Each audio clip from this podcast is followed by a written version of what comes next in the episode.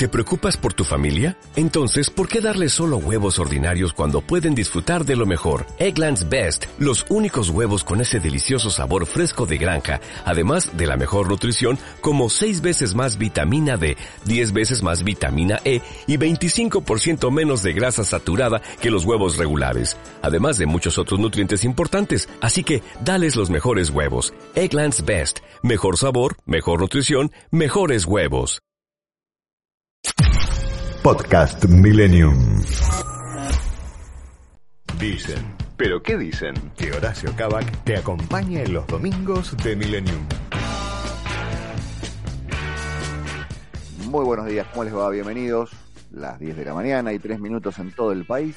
9.5 térmica y temperatura en este momento en la ciudad de Buenos Aires y alrededores. Una mañana rara se ve por la ventana. Complicada, fea, para nada atractiva. Linda para quedarse en casa. Linda para estar tranquilos, escuchando buena música. Ah, yo creo, que es buena música, ya que la elegí yo. Esteban este, Cavalieri, mi operador y productor, dice, también levanta pulgares y dice buena música. Mañana de clásicos para este domingo tan especial. Domingo 15 de agosto del 2021. Una, una semana agitada con respecto a la actualidad, para variar. Hoy vamos a hablar con una de las personas que más conoce la intimidad de, de, la, de la quinta presidencial, de la Casa Rosada, de los manejos de información, eh, que es Liliana Franco, con respecto a esta semana inolvidable en la historia que tiene que ver con la difusión de una foto que indicaba que en la quinta presidencial no se respetaba ni el aislamiento, ni el protocolo, ni los cuidados, ni ni la falta de reuniones ¿no? familiares, eh, como pasaban afuera. ¿no? Al mismo tiempo que nos, nos señalaban con un dedito y nos decían, todos ustedes que están haciendo las cosas mal, van a tener que dar explicaciones en la justicia, lo que hay que hacer es estar cada uno en su casa, no hay que salir. Recordemos que, que muchos comercios estuvieron cerrados, muchos gimnasios estuvieron cerrados, muchas peluquerías estuvieron cerradas, ni que hablar los colegios que estuvieron cerrados y algunos chicos recibieron educación a la distancia.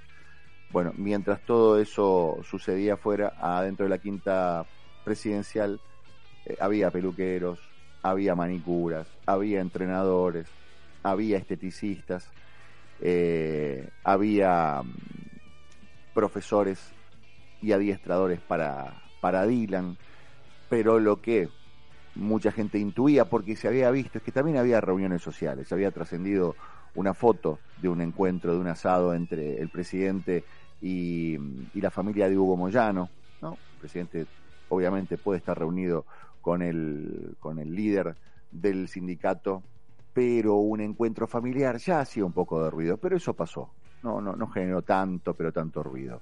Lo que sí generó ruido fue cuando trascendió una foto que indicaba que el cumpleaños de la primera dama había sido festejado como si nada estuviera pasado. Recordemos que, el año pasado en julio, la cosa estaba muy pero muy complicada. No había, no había vacunas, mm, no había muchas eh, precisiones con respecto al, a qué contagiaba, a qué no contagiaba. Entonces estábamos todos con la orden de quedarnos en casa, de no salir. En algunos casos no se podía salir ni siquiera a más de cinco cuadras a la redonda de tu casa, ¿te acordás? Eh, ni que hablar de encontrarte con amigos, ni que hablar de encontrarte con familiares, ni que hablar de andar libremente por la calle, ya que si no eras esencial estaba sumamente limitado, y conseguir un permiso para trasladarte, para transitar de un lado al otro, era realmente muy, pero muy complicado, y pocas actividades estaban consideradas esenciales. Bueno, mientras todo eso sucedía afuera de la quinta, dentro de la quinta, había un cumpleaños donde mm, más de 12 personas estaban reunidas alrededor de la mesa, sin barbijo, sin distancia, sin personajes esenciales pero eso afuera no se podía hacer, estaba prohibido. La justicia iba a ir con todas las de la ley contra los vivos de siempre que estaban intentando hacer esto. Ante la primera foto hubo una versión que indicaba que eh, era una truchada, era una fake news, pero después salió la segunda foto. ¿Y qué pasó a continuación? Bueno, de eso vamos a estar hablando durante esta hora que tenemos por delante, hasta las 11 de la mañana, en esto que se llama Dicen, pero ¿qué dicen? Bienvenidos. Horacio, ¿Tenés a mano los diarios? Porque dicen. ¿Pero qué dicen? Por supuesto, Rodolfo. Vamos a ver qué dicen los eh, diarios de circulación nacional. Tenemos la tapa de Clarín, que tiene como principal eh, noticia lo que pasó en la quinta hace, hace más de un año. Recordemos que estamos hablando de hace algo, algo que pasó hace más de un año y que por los registros de la actividad que sucedía dentro de la quinta presidencial probablemente hayan habido muchas más reuniones como esta. Eh, buscan frenar la causa del festejo en Olivos hasta que pase la elección.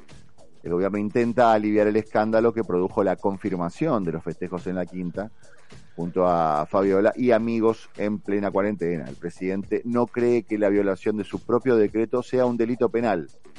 Rarísimo. Pero bueno, además de dar explicaciones ante, ante la gente que sí lo respetó, ante la gente que lo votó y ante la gente que no lo votó, pero lo tiene como presidente, el presidente va a tener que dar explicaciones ante la justicia. El presidente, la primera dama y todos los invitados que estaban ahí. Porque supuestamente todos eh, rompieron el protocolo. Y me parece que también deberían dar explicaciones las personas que permitieron el ingreso, porque no fue que se mandaron por una ventana y que, y que abrieron una puertita y pasaron. Hubo una lista, hubo una aprobación, hubo gente que chequeó y hubo gente que dejó entrar. Así que me parece que son varios los que tienen que dar explicaciones con respecto a esto. La columna de Ricardo Kirschbaum dice Fernández en su hora más difícil con aliados mirando para otro lado. El impacto en el voto, una encuesta reciente señala que uno de cada cinco dejaría de votar al frente de todos. Un estadio en París rendido a los pies de Messi. Ayer fue la presentación oficial en el, estadio. El argentino se presentó ante 46.000 hinchas del PSG en el estadio Parque de los Príncipes. Dijo, este recibimiento es mágico e increíble. Agradeció a la multitud que lo ovacionó. No jugó, pero su equipo le ganó 4-2 al Racing de Estrasburgo. Nueva catástrofe, un terremoto vuelve a golpear a Haití y mata a más de 300 personas. Un sismo de magnitud 7.2 produjo al menos 304 muertos en eh, Haití a 11 años de otro similar, a un mes del asesinato del presidente. La verdad, Haití da la sensación de que estuviera en un rincón alejado de cualquier tipo de justicia divina. Inversiones en retirada, sigue el éxodo. En dos años se fueron del país 33 empresas. Esta semana anunciaron la salida de la aseguradora de Estados Unidos, MetLife y una alimenticia española. Se van por la inestabilidad, por el cepo al dólar y la presión tributaria. En casos como el de Walmart, las terminan comprando empresarios locales.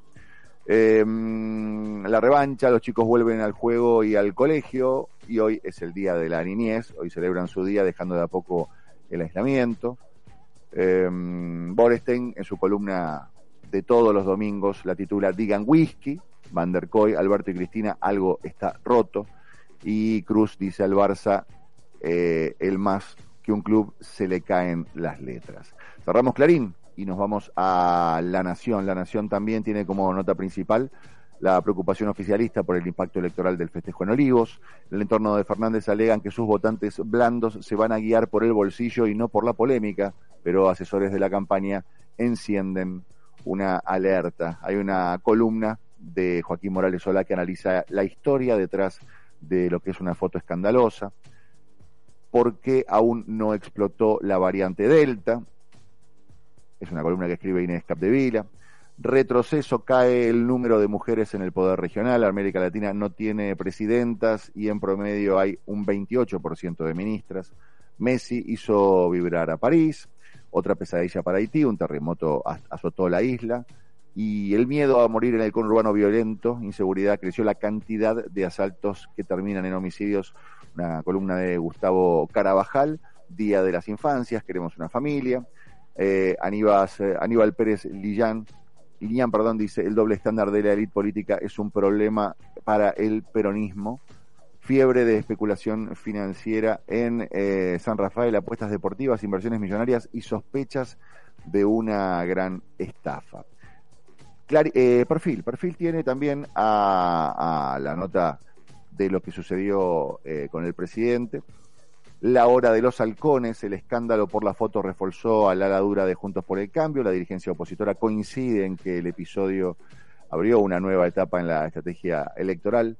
Y aquí no ha pasado nada, después de haberla responsabilizado por el blindis en pleno aspo. Alberto Fernández presentó en Misiones con Fabiola Yáñez un plan de estímulo al turismo y se metió de lleno en la campaña.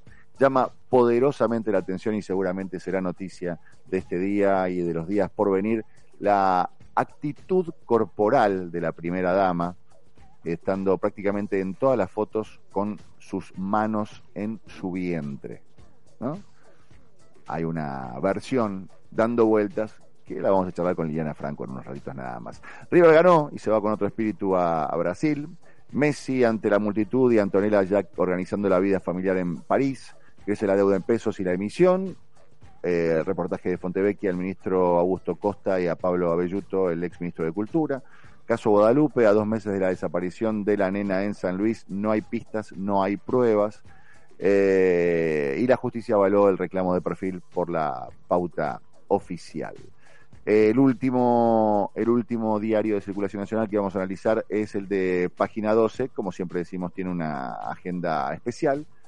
Cerró el círculo, dice, en un círculo integrado por balas.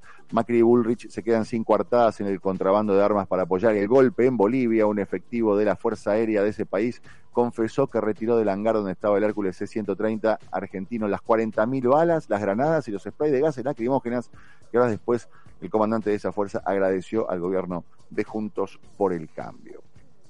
Eh, nuevos sondeos en la provincia de Cava, los números de las PASO, una noticia de Raúl Colman, que tienen los CEO en la cabeza por Alfredo Zayat, Messi y la geopolítica, eh, y las tapas que hacen historia, y ninguna referencia al, eh, al Photogate, al Tortagate, al Cakegate o a lo sucedido en la quinta presidencial, en la celebración del el festejo del cumpleaños del año pasado de la primera dama.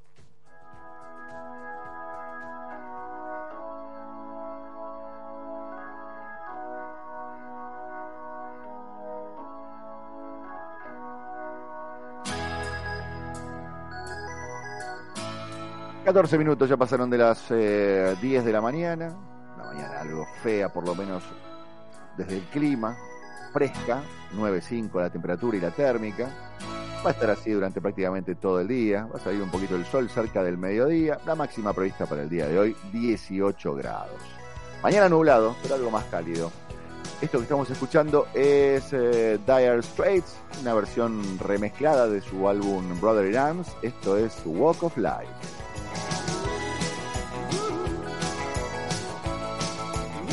Los domingos a la mañana, Horacio Cabac está en Millennium. Dicen, ¿pero qué dicen?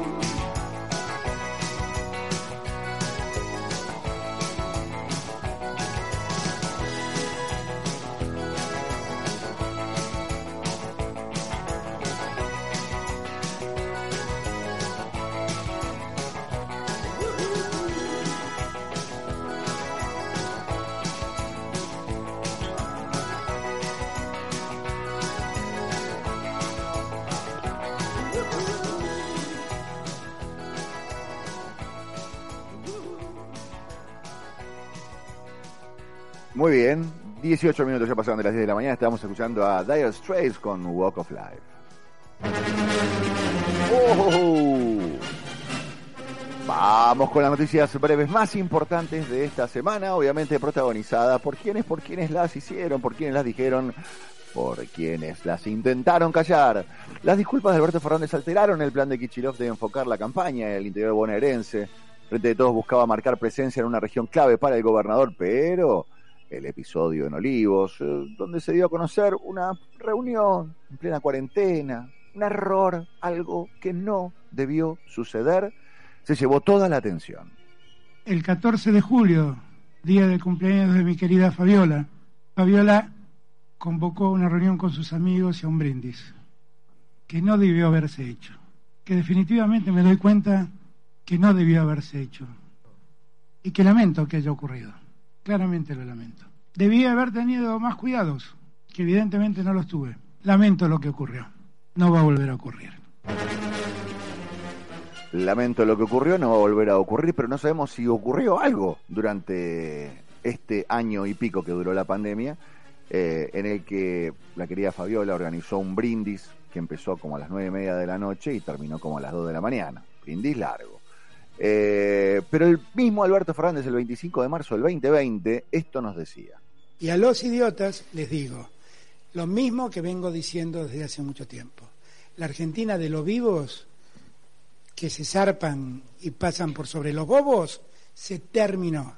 Se terminó. Acá estamos hablando de la salud de la gente. No voy a permitir que hagan lo que quieran. Si no, me han dado el poder para que lo entiendan por las malas. Y en la democracia, entenderla por las malas es que terminen frente a un juez explicando lo que hicieron. Esteban, te voy a pedir un favor. Necesito escuchar de nuevo el audio número uno. Porque eh, el presidente en ningún momento pide perdón. El presidente lamenta lo sucedido. Y lo que llama la atención, además de haber responsabilizado a la primera dama de lo que sucedía en la quinta presidencial, dice, me doy cuenta ahora. ¿no? El presidente que estaba al tanto de todo lo que sucedía y de, y de las restricciones y que, a ver, lo primero era no encontrarse con nadie, lo segundo era respetar la distancia social, lo tercero era usar barbijo, nada de eso sucedió, pero esto nos contó hace poquito nada más el presidente. El, audio el 14 de julio, día del cumpleaños de mi querida Fabiola, Fabiola convocó una reunión con sus amigos y a un brindis, que no debió haberse hecho que definitivamente me doy cuenta que no debió haberse hecho y que lamento que haya ocurrido. Claramente lo lamento. Debía haber tenido más cuidados, que evidentemente no los tuve. Lamento lo que ocurrió. No va a volver a ocurrir. Bueno, una vez que salió publicada la foto, el presidente se dio cuenta de que eso no tenía que haber sucedido. Horacio Rodríguez Larreta, sobre estas visitas a Olivos, dijo, hay incumplimiento a las pautas de distanciamiento y cuidado. El jefe de gobierno porteño se mostró a favor de que la justicia investigue las reuniones en la residencia presidencial durante la cuarentena estricta. Para mí hay incumplimiento a las pautas de, distanciamiento y de cuidado que se planteaban en ese momento, que había que evitar las reuniones sociales. Si ha habido reuniones sociales cuando no correspondía, hay un incumplimiento. No solo todos tenemos que cumplir con la ley, obviamente que corre para todos, sino que además tenemos que dar el ejemplo. ¿Recuerdan al surfer? Al surfer que volvía de Brasil y que intentaba llegar a Ostende y lo persiguieron y lo buscaron y el idiota de acá y el idiota de allá. Bueno, habló el surfer. Habló el surfer y dijo, Alberto Fernández me dijo idiota, lo tomo como de quien viene, Federico Llamas, quien había sido detenido en marzo del 2020 cuando regresaba de Brasil e intentaba llegar a su hogar en Ostende, le respondió al presidente por los festejos de cumpleaños de Fabiola Yáñez en Olivos. Salgamos un poco de este tema y nos metemos en lo que sucedió en eh, París, ovación y una canción en su honor. Esto fue el resumen de la presentación de Leo Messi ante el público del PSG al estilo Chicago Bulls. El astro argentino fue ovacionado por todo el estadio en la ceremonia de premiación de presentación, perdón, de los refuerzos que se hizo antes del partido ante Racing de Estrasburgo. La verdad que fue una semana muy especial para mí. Quiero agradecer a, toda esta gente por, por el recibimiento desde que llegué a París, la verdad que fue increíble. Me siento muy feliz, muy ilusionado, muy contento de estar acá, muy contento de esta nueva etapa que me toca vivir, con muchísima gana y ojalá todos juntos podamos disfrutar de este año y que sea un gran año para nosotros y, la verdad que como dije recién estoy, estoy muy ilusionado con, con todo esto.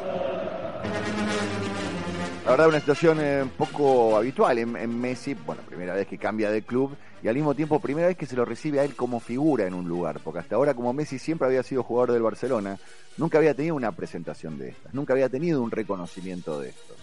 Cada vez que había un triunfo, era el triunfo del equipo, más allá de que Messi era la figura estelar.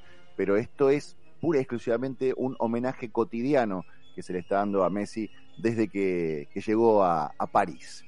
Volviendo a nuestro país, Matías Culfas dijo, el precio de la carne se estabilizó y se ve una leve baja en los precios de diferentes cortes.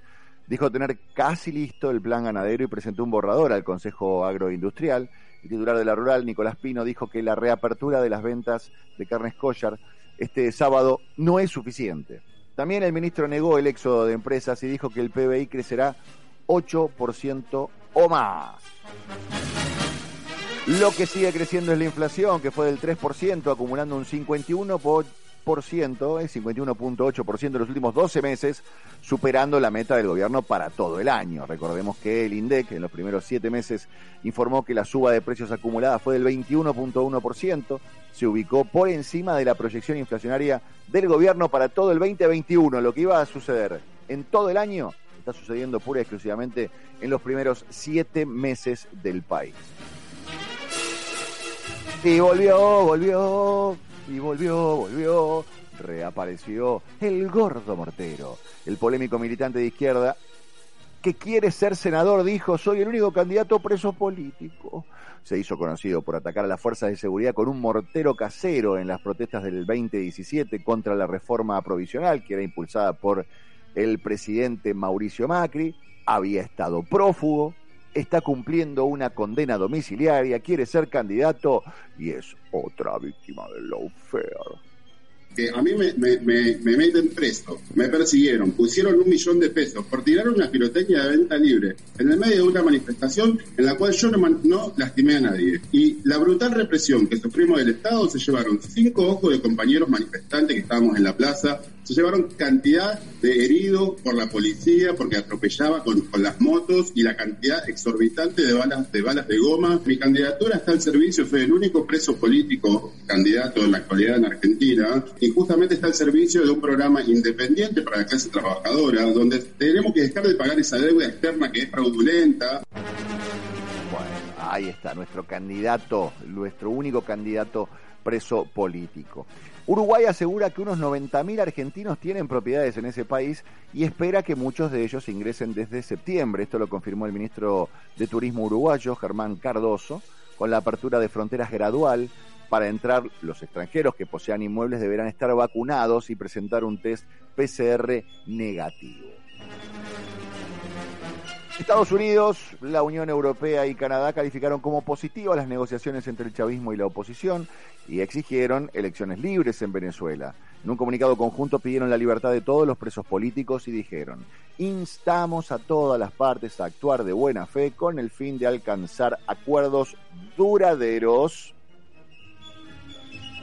Y elecciones en Salta, por el coronavirus darán prioridad para votar a las personas que tengan fiebre para luego ser aislados y revisados para detectar si efectivamente tienen síntomas compatibles con el COVID-19. Sí, sí, sí, lo escuchaste bien, vamos de nuevo.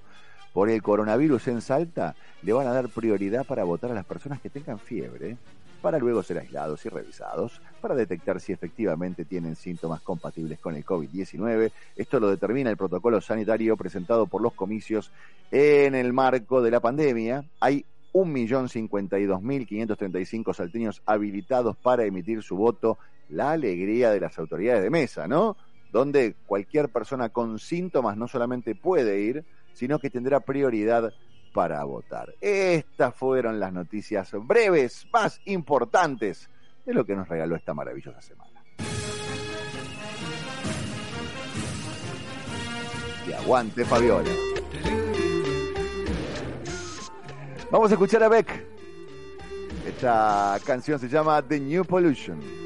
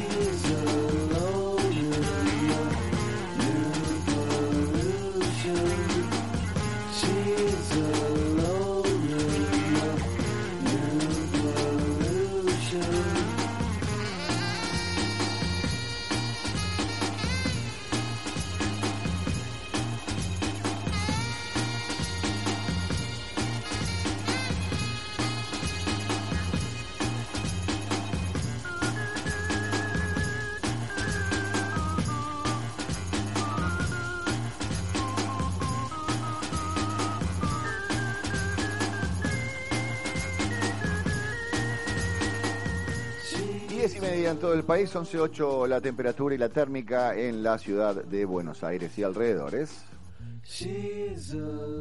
Dicen, pero ¿qué dicen? La actualidad con sus protagonistas, con la conducción de Horacio Cabac en Millennium.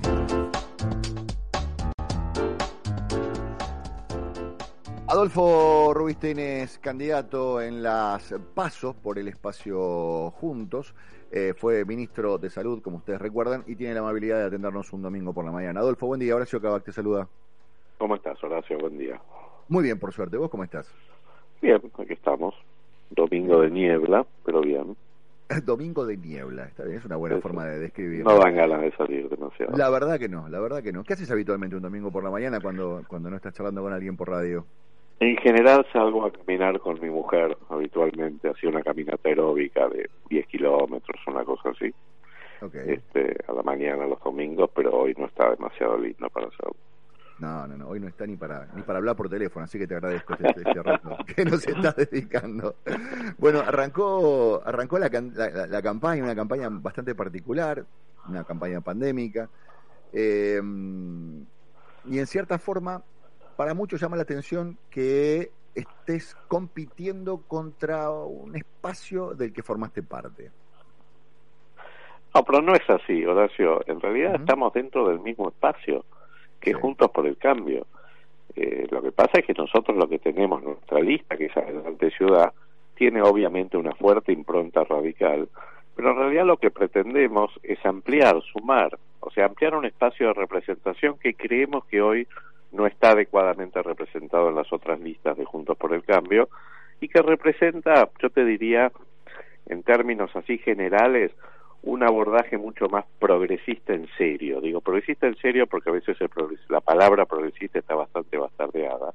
Cuando te hablo de progresismo en serio es en contraste con el progresismo trucho que nos ha vendido el kirchnerismo durante todos estos años que se basa en clientelismo, asistencialismo, populismo, demagogia, atajos, pobrismo. Estamos hablando de un progresismo que tenga que ver con verdaderamente una transformación, por un lado, más libertad, pero con más igualdad, no es solo libertad, sino también más igualdad, y por otro lado, que aterricemos temas que hoy le preocupan a la gente, además de la inflación, la pobreza, la recesión, nosotros hemos puesto en el tope de la agenda lo que hoy también está en el tope de la agenda social, que son temas como salud, educación, digamos, trabajo, el acople entre educación y trabajo para verdaderamente la transformación y que no pase o que no siga pasando lo que ocurrió la semana pasada con Toyota, que no pudo contratar 200 operarios calificados. Esto es trágico.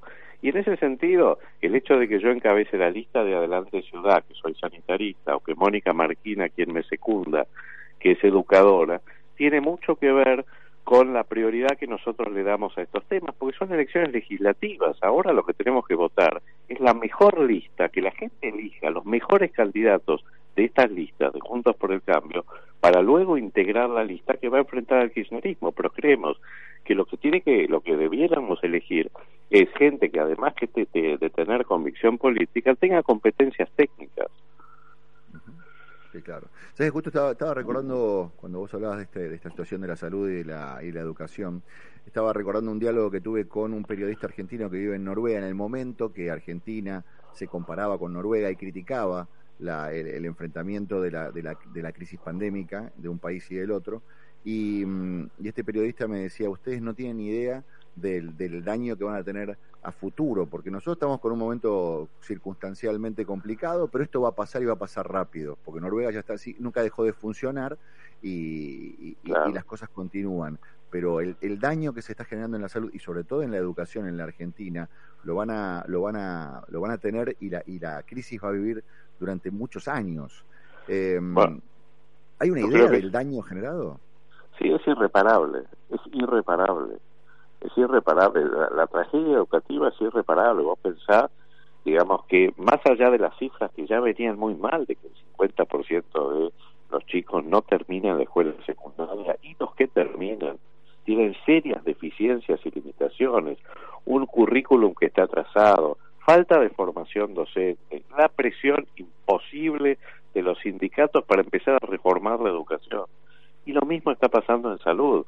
Si algo ha tenido la pandemia es visibilizar y desnudar las limitaciones enormes y los problemas del sistema de salud y las enormes disparidades sanitarias, donde la mortalidad infantil es tres veces mayor en las, en las provincias más pobres, la mortalidad materna cinco veces mayor, la mortalidad por infarto o por cáncer es mucho mayor. Entonces, acá tenemos que pensar que verdaderamente hay que cambiar algunas cosas y esta transformación no es algo que se hace de un día para el otro, hay que transformar la cultura. Por eso me parece que es muy importante que todos estos temas, más allá de que de un plan antiinflacionario, más allá de, por supuesto, reducir el déficit fiscal, más allá de muchas de las propuestas que andan circulando por ahí, me parece que lo que hace falta, en serio, es un cambio cultural que recupere la cultura de la clase media, que fue lo que nos hizo ser el país que fuimos hasta hace 60 años, un país de trabajo, de esfuerzo, de mérito, de cambio. Estamos hablando con Adolfo Rubinstein, que es candidato en las internas en la Ciudad de Buenos Aires por delante ciudad. Adolfo, ¿sabes qué hizo ru- mucho ruido cuando, cuando dijiste que en el gobierno de Macri la, la salud no había sido prioridad en un momento, o el presupuesto de salud no había sido una prioridad? Ah, mira, yo lo que dije, Horacio, en una entrevista que me hicieron, fue que en el momento en que sobrevino la crisis financiera del 2018, mediados del 2018, y que arrastró toda la economía, esa fue la prioridad del gobierno, enfrentar la crisis. Todo pasó a segundo plano. Por supuesto que yo no me sentí cómodo con la decisión de, este, digamos, de degradar de ministerio a secretaría. Obviamente, y lo dije en ese momento y lo dije siempre después. Eso no alteró ni el presupuesto ni las políticas sanitarias. Y también yo decidí quedarme porque había que bancar los trapos. Estábamos en una crisis, no era momento para irme. Hay que, digamos, uno tiene que acompañar de la parte de un gobierno y del del cual me siento orgulloso de haber pertenecido, más allá de que tuvo luces y sombras. Adolfo, como, como político, como sanitarista, ¿qué, qué te generó la famosa foto de lo que sucedía en la quinta presidencial cuando estábamos todos obligados a respetar el ASPO? Una bronca inmensa, una bronca inmensa, una bronca inmensa por el hecho y además por lo por las implicancias, ¿verdad? Me parece deleznable y además no es una cosa aislada, es casi sistémico por parte del presidente y del gobierno esto de la doble vara, del doble estándar, de decir una cosa y hacer otra.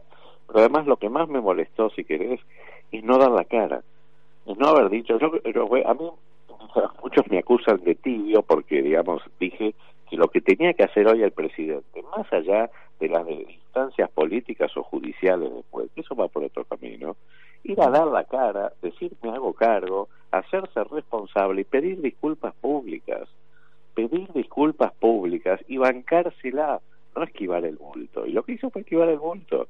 Ni que hablar lo que hizo ayer, digamos, este, más o menos tirándole toda la responsabilidad a su pareja, una locura, una locura. Y es parte de todo un, un yo te diría, un armado que es constante, que es así, tal, así como dijo que este, al final de todo el vacunatorio VIP era solo saltearse la cola y eso no era delito, o cuando dijo que la segunda ola estaba viniendo porque el sistema, los, los profesionales se habían relajado, ¿viste? Cuestiones que la verdad que causan, a mí me parece que causan espanto. Eh, para mí es inentendible sigue sin hacerse cargo y sin haberse hecho responsable de lo que pasó. Adolfo, muchas gracias por esta charla. No, gracias a vos, Horacio. Hasta luego. Que sigas bien. Hasta la próxima. Adolfo Rubinstein fue ministro de Salud del gobierno de Mauricio Macri y actualmente es candidato en la interna en la ciudad de Buenos Aires por Adelante Ciudad.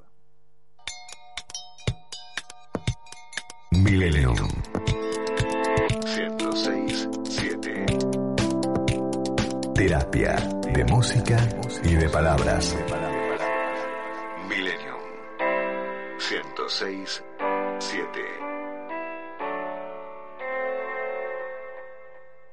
Tiempo de publicidad en Millennium.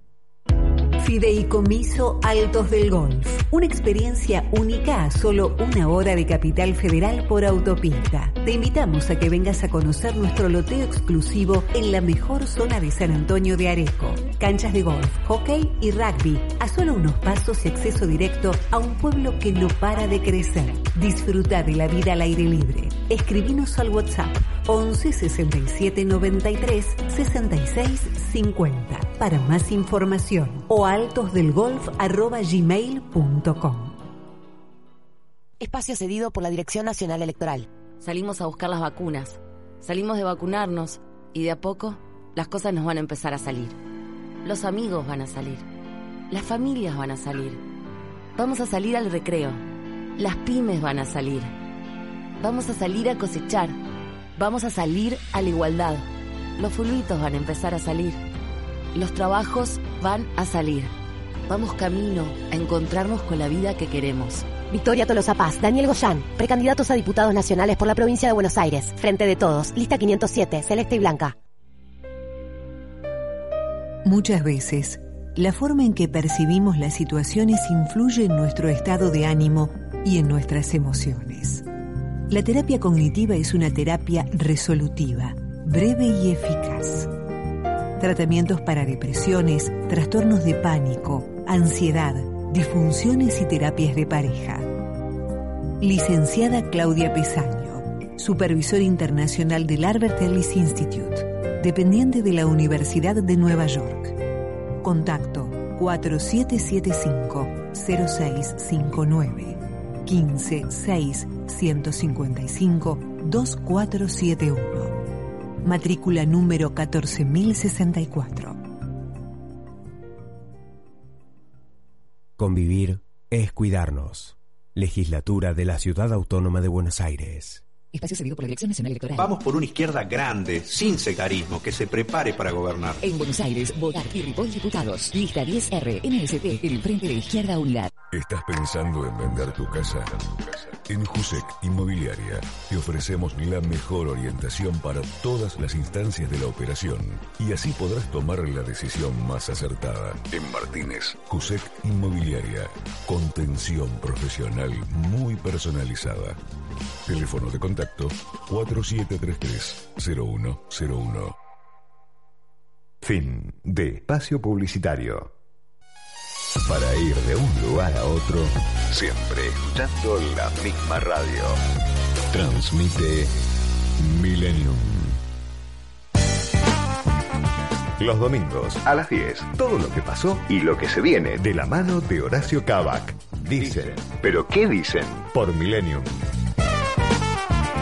11.8 la temperatura en este momento. Empieza a abrirse un poco la niebla, empiezan a aparecer algunos rayos de sol.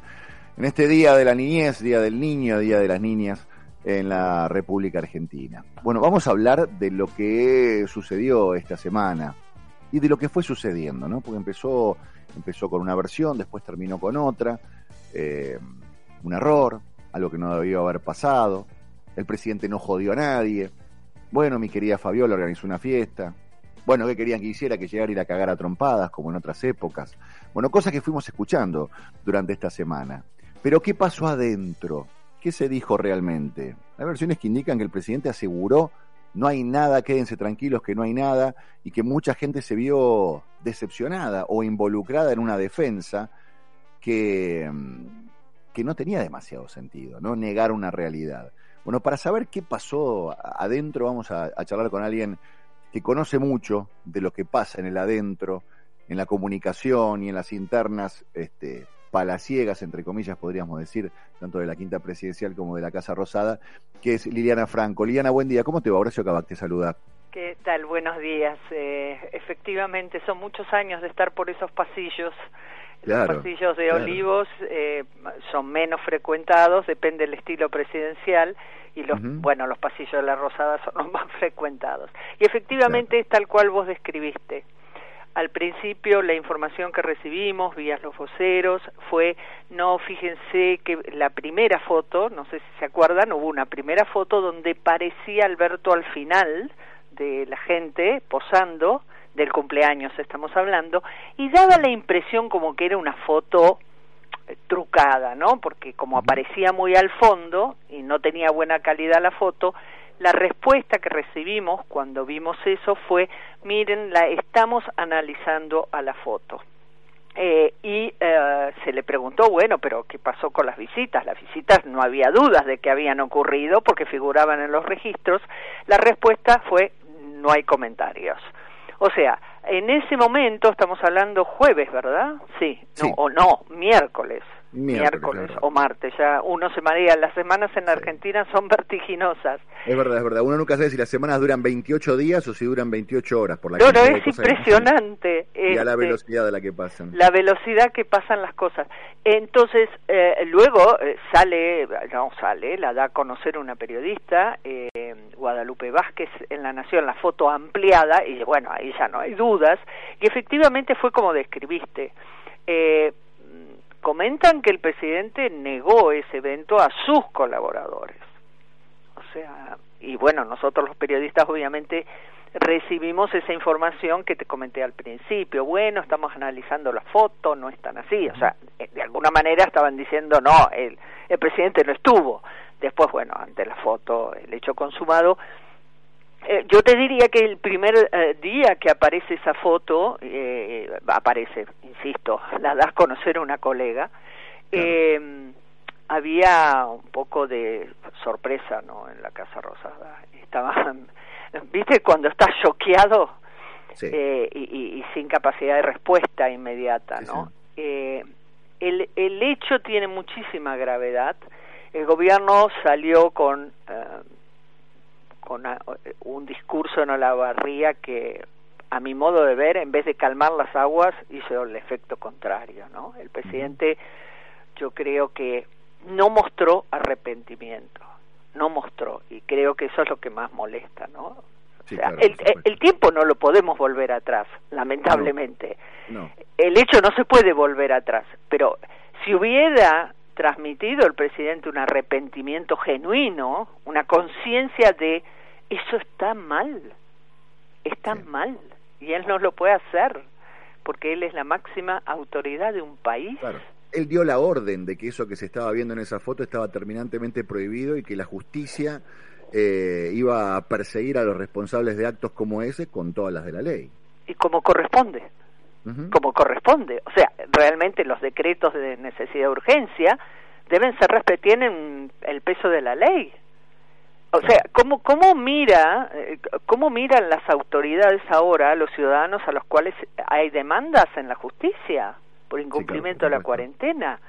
Eh, yo creo que eh, el- no hay todavía, me parece a mí, conciencia de lo que esto significa. Eh, es una ¿No hay- degradación no hay de la palabra para, presidencial. ¿Para adentro o para afuera, Liliana? No hay Para adentro, me parece ah, para que-. Sí, como que no hay una eh, toma de conciencia de la importancia de la degradación de la palabra presidencial. Y esto es generalizado porque hay, hay una sensación de que para adentro están los muy... A ver, el presidente que, que, que- que tuvo una serie de situaciones como desafortunadas, porque primero minimizó, después responsabilizó a su pareja de lo que estaba sucediendo. Tercero, dijo, me, di me doy cuenta ahora de lo que hice hace, hace mucho estaba mal, eh, no va a volver a repetirse, cuando todavía, y por los registros a los que vos accediste también, da la sensación de que hubo varios encuentros, que por ahí todavía no aparecieron fotos, pero, pero hay varios encuentros multitudinarios del presidente. Bueno, él mismo lo confesó en el discurso de la Barría, él dijo, tuve cientos de reuniones con cientos de personas en el discurso, no son palabras mías. Claro. Eh, porque sí, se sabe, se teme que puedan haber más fotos, se teme que pueda haber incluso videos. Ahora, ¿qué está mostrando esto? Hay varias cosas que está mostrando. Uno, el presidente eh, eh, dijo, eh, porque yo di a conocer los eh, ingresos y egresos a Olivos y a Casa Rosada. En realidad es una obligación, o sea, no es un atributo, no es un, no es optativo primero, es una ley debe darlo a conocer. Segundo, como diciendo, miren qué bueno que soy, que yo hasta yo doy a conocer. No, no sos bueno, es la ley, hay que cumplirla. Se cumplió, enhorabuena. Lo bueno es que lo hayas cumplido como debe ser. Ahora, en esos registros se ve que hubo muchísimos ingresos de personas, incluso, incluso te diría, eh, con mucha extensión de horas. Si bien es cierto, te puedo decir una cosa de la intimidad presidencial, no es muy puntual. Si a vos te cita el presidente a las cuatro, anda tranquilo, llevate un libro porque por ahí te recibe a las seis. La puntualidad no es lo suyo, pero hay gente que estuvo cinco o seis horas. Me parece que es un poquito mucho. No pareciera ser una reunión nada más. El otro punto que acá está mostrando es em, no el presidente no es muy amante de lo que llamaríamos protocolo y uno asocia protocolo a, cosas eh, sin sentido y no estamos hablando de que un presidente no tiene que tener un orden y, eh, y, y tiene que haber un registro de la gente y tiene que haber un control y tiene que saberse quiénes entran y quiénes no. Una cosa que sorprende es que haya celulares. Eh, cualquiera que ha ido a cualquier casa a visitar a cualquier mandatario, incluso a veces en ministros en el extranjero, te hacen dejar el celular. Eh, es algo habitual. Vos estás viendo al, a la persona más importante de este país, que es el presidente. Sí, claro, claro, claro. Eh, Sí, bueno, por lo esto no ocurre. trascienden fotos oficiales, digamos, pero que trascienda esta, esta situación así tan, tan informal y de la manera. Y a mí, ¿sabes qué me llama la atención también? Que la prioridad pasó a ser quién la difundió, por qué la difundió, quiénes eran los que estaban detrás de todo Y no el esto. hecho. Y no, ¿no? el hecho. Y no el hecho en sí, digamos. El hecho pasó a ser secundario. El, el presidente no jodió a nadie. ¿Cómo que el no jodió a nadie? llegó, y eso fue una declaración del jefe de Sí, gabinete. sí, El lo no leí, jodió la de. Santiago Cafiero. ¿Cómo que no jodió a nadie? ¿Y la confianza? ¿Y la confianza? Y Liliana, ¿y cómo? Porque, a ver, el gobierno es un, un conglomerado de fuerzas, ¿no? Donde están las, la- las personas cercanas al presidente, pero al mismo tiempo eh, influye mucho gente que no está eh, tan cercana al presidente y que es muy crítica de algunas actitudes del presidente. ¿Vos te ¿Cómo- referís a la vicepresidenta? ¿Cómo cayó esto Y en la mal, no es el estilo además de que, porque acá lo que estamos viendo también, el, el propio presidente decía, me- ah, Olivos era una ciudad, y es cierto, entraba muchísima gente que no debiera haber entrado, porque estábamos en cuarentena estricta. En realidad no es así, no tendría que haber recibido. Recuerdo que los principales mandatarios del mundo se comunicaron vía Zoom. Claro. El mundo funcionó vía Zoom. O sea, a ver, ¿por qué el presidente no podría funcionar así? De hecho, el presidente se comunicaba con los gobernadores de esa manera. Es verdad, Entonces es no entiendo el desfile de gente.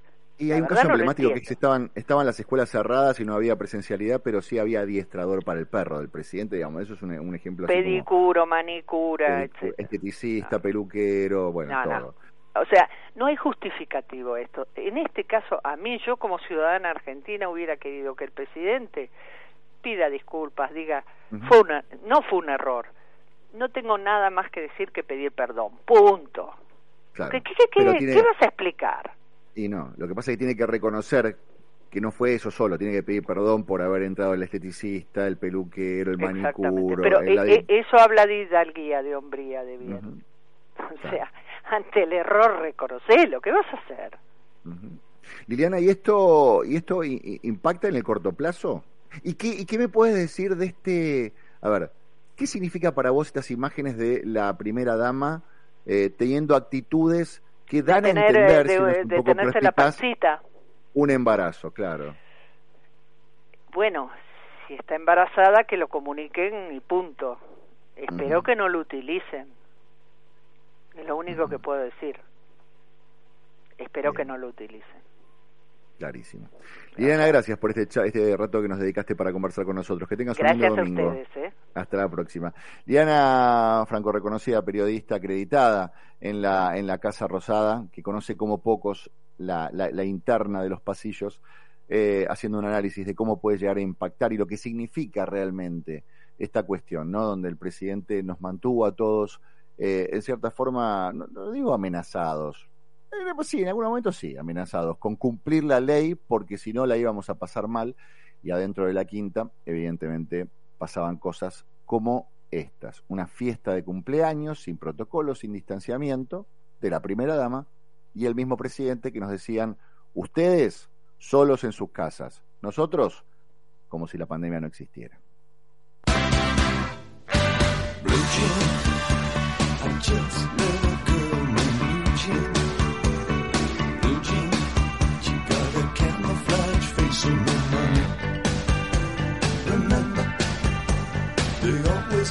Down